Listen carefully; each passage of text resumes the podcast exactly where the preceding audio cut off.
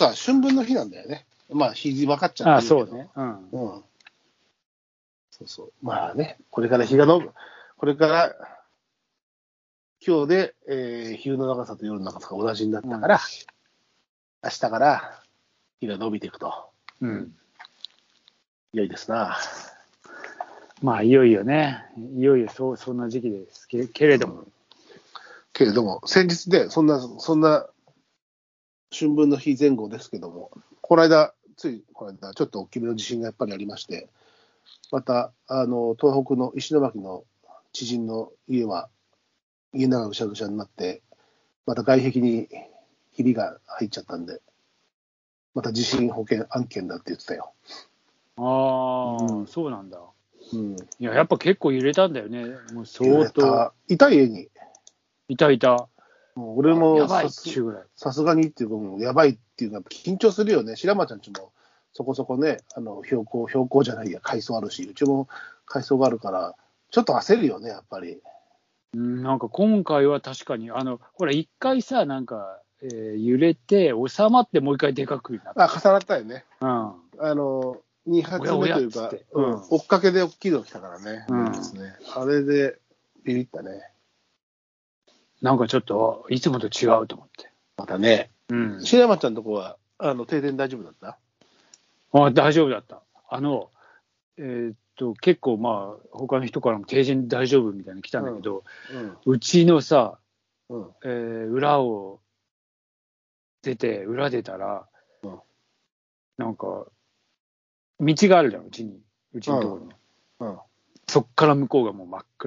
のこうそう世田谷区も停電したっていうし、調布市も線側の方が、だから正常に近い寄りの、だからあの辺が多分ね、停電したらしいみんな停電してから真っ暗だったかで白間ちゃんのとこ、本当にギリギリだったんだよ、そのエリら。アそうそうそう。まあ境目だね、そのまあ、電気網、電気網がどうなってて、あれかわかんないけど、あれ、ね。と思ってさ、そしたら全然なんか、うん、あの、うちは大丈夫だった。うん、で、友達のうちも停電したって言ってて、それは大田区なんだけど、うん。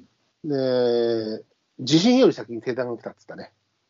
あ、そうなんだ。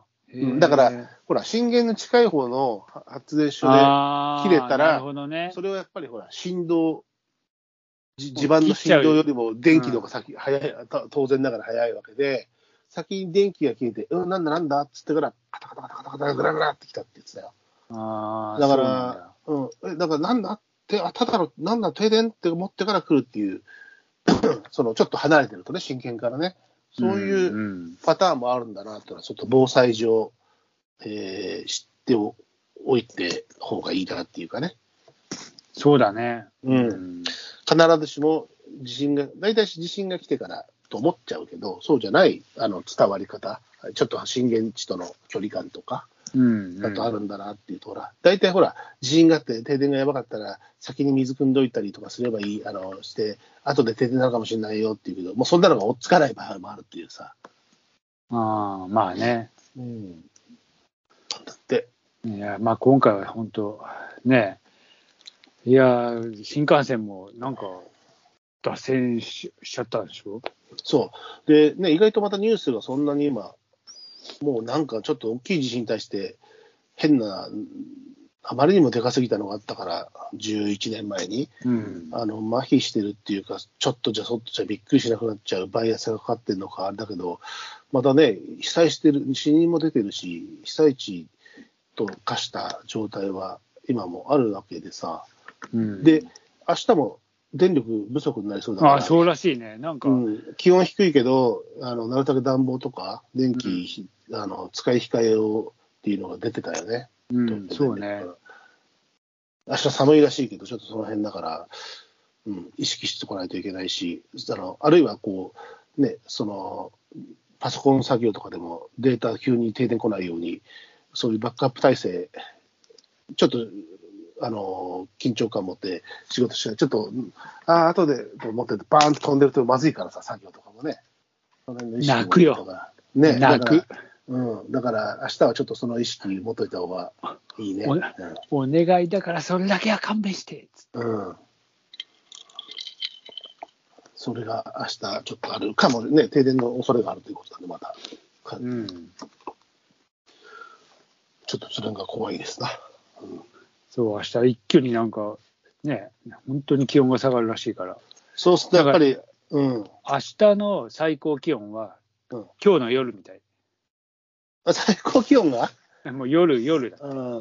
これじゃあ、それだとやっぱりさ、急にみんな寒いからって暖房つけるじゃんね。つけるよ。あそうするとやっぱ一気に負荷かかるから、これはあり得るから、ちょっとパソコン作業はセーブを、セーブをいっぱいして、そうだね。うん、置かないと怖いですな。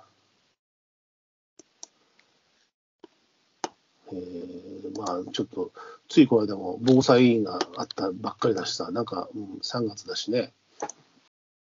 最近、あれなんでしょ？うん？ネットフリー生活。あららららら。そそうなんですよ。白松さん、なんかでもほら、あれいいの？本の話。あ、本の話よ？どっちでもいいよ、本の。うん。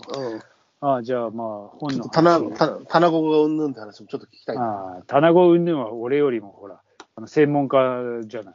そちらの方が。棚子の世界は専門ないけど、専門ないけど、俺はそう詳しくないけど、棚子は深いんですよ。あの、そうらしいね。いや、うんえっとまあ、えっと、本の話っていうのは、小沢昭一的心の、まあ、相変わらずちょっと。この間の、まあ、でまあ、8冊も買っちゃったもんで、買ったね。だいぶ世界、だいぶ世界観が小沢承知になりますよもう、ね。小沢もういい。武士がま喋り方も武士が入ってきちゃうんじゃないの？あいや、本当にそんな感じでございまして、うんあの、えーまあ、いろいろ小沢昭一にハマっているわけでございます。あ、もうなってるなる。うんで、まあ、そんな中でさ、能天気旅、脳天気旅よ。うんでっていうのを、まあ、今、あれしててね、その差を短くして、おかめを釣るっていうのがあって、そのうん。えーまあ、その中で、えーまあ、その東京とはいえ、東京というのは東京という地方ですから、まあ、その中の、なんかこう、釣りにもいろいろあってつって、うんその棚子釣りっていうのは、多分東京が、このお殿様の遊びっていうか、そういうのですごい発展した歴史があるみたいなことをうん。言っていて、うん。で、まあ、なんか、竿を一つにしても、なんかすごいちっちゃいんでしょ？次がね、そう、特に、あの、うんまあ、コンパクトになるし、それがまた様式美でなるだけちっちゃいのがいいみたいなのがあそうそう、るなんかね、そういうこと書いてあるんだうん。でそんそんなね、そんなものを、だから、諏訪湖に、ねで諏訪湖に釣りに行って、それを釣ろうとして、諏訪湖にもいるらしいからって釣ろうとしたら、うんなんてこう短い竿を使ってるんだみたいなことを言われるんだけど、うん。って言って、なんかまあそういうのを面白おかしくまあ言ってるわけですよ。お父さんの竿はどうのこうのだって、僕の竿はまだそんなに短くはありませんよ、みたいな、まあなんか、うん。下ネタも含めて。下ネタ、まあもちろんいつもの話です。うん。えーまあなんかそういうのも織り交ぜつつ、うん。はい、つってなんか、なんかそう、そういうあれなんだってね。なんか、うわ面白いなと思ってさ、それ。いや、俺棚子釣り、わ棚技を技を、でさ、漆塗りのこう、なんとかって竿師が作ったやつとかでさ、うん、まあ、本当は竿って長い方がさ、あの、節がない方がいいんだけど、ああそれでもちっちゃいからちっちゃいなりにこう、今度、その、手間がかかるから高くなってくるんだよね。いやなんかそうらしいね。なんか竿一本10万円とか。そうそうそうそう、くだらないくだらない。うん、そのぐらいはね、技をえとなれば、竹の技をとなれば、竹んだ。いや、そうらしいね。なんかちっちゃければちっちゃいほど、なんかその、そ種子もいいっつって。う。でさ、うん。花子釣りって大体年配になるとさ、うん。みんな好きになるんだけど、うん。これ、なかなか相反するというかさ、うん。部分の面白さというかうさ、ん。うん。じじじいになれば、うん。小さいものなんて見えなくなってくるわけじゃない。おうそうだな。にもかかわらず、あの世界はじじいにならないと始め、あの、まあ、わびさび強いですから、まあ、そんな、だって、いろんな派手なね、派手な大物釣りだとか、うん。ダイナミックなことはやり尽くして、うん。そう、その後にもう、もう、なんだろうな、女遊びもいっぱいしました。釣りもいっぱいしました。飲む、飲む使うしました。あいやいや、でも一番深くこういうのがこの世界ですよっていう、こう、水路とかね、そういう細のところにいる、浅いところにいるこう小さなタナゴの美しさを、タナゴを釣って、漆入りのこう、何？魚入れに入れたり、あお椀、お椀みたいなも、お漆のお椀のところにこう入れて、その婚姻色出た色をペタペタって見る、こう、お椀のね、中に入れてこう、うんうんもう和のさ、雅な、こう、遊びなんですよね。ああ、なんかそうらしいね。うん。で僕なんてまだまだ若造はまだまだ入り込めるそんなもんないんですよ。そんなものはまだあれなんだな。やってる人も増えてきてるけど、やっぱりでもね、うんあの、ブラックバスとかルアーで大きいのばっうんぱい狙ったりった人が、うんその、その先の、こう、今度はここ、みたいでハマっていくパターン。あそう最初からそこに行くもんじゃないんだよね。どうやらね。ああ、うんなんかそうし、なんかもう、針も自分で、その、小さい、小さいから、自分で磨くとか。あと手曲げとかね。なんか焼き手曲げまあとかね。あああ、るんですけど。まあ、なんでみんなさ、あの、うん目が追いぼれてきてからそういうこと始めるかなっていう。でも、そうじゃなきゃ見えない、感じない世界だったよね。ああまあそうなんだろうね。うん大体、竿、竿に、そんなちっちゃい竿に、そんな金額払ってまでどうのこうの。いや、釣り、得てして高いけど、そうそう。だから、この小ささでその値段かみたいなね。あそこなんですよね、確かに。だから、じじいし、だからこそわかる世界。あ。だだから、まあそうなんだろうね。いや、なんかさ、全然俺もえ詳しくないからさ、うんえーまあ、こういうのも、なかなか面白いんだなと思ってさ。で、小沢昭一はそういうのを、うんなんかね、えー諏訪湖に行って、諏訪湖にもその棚子っていうのがうん。多分いるだろうっつって、うん。いる,、まあ、いるらしいのよ、水産試験、うんでも、誰ももう、ワカサギだ、なんだかんだ言うのっつって、そうだね棚子みたいなものはもう、なんかボテジャコだとか言われてさ、うん。そんなもう、そんなもん釣るやつはいないみたいな、なんかことを言いながら、えー釣りに行くっていう、なんかね、くだりがあって、なかなか面白い。なるほど。うんそれが、えー、なんだっけ、何旅だっけ？えー竿を短くして、オカメを釣る。おかめのする。おかめって言い方があるんだ。俺もだから、おかめってその棚子を言ってるのかしら。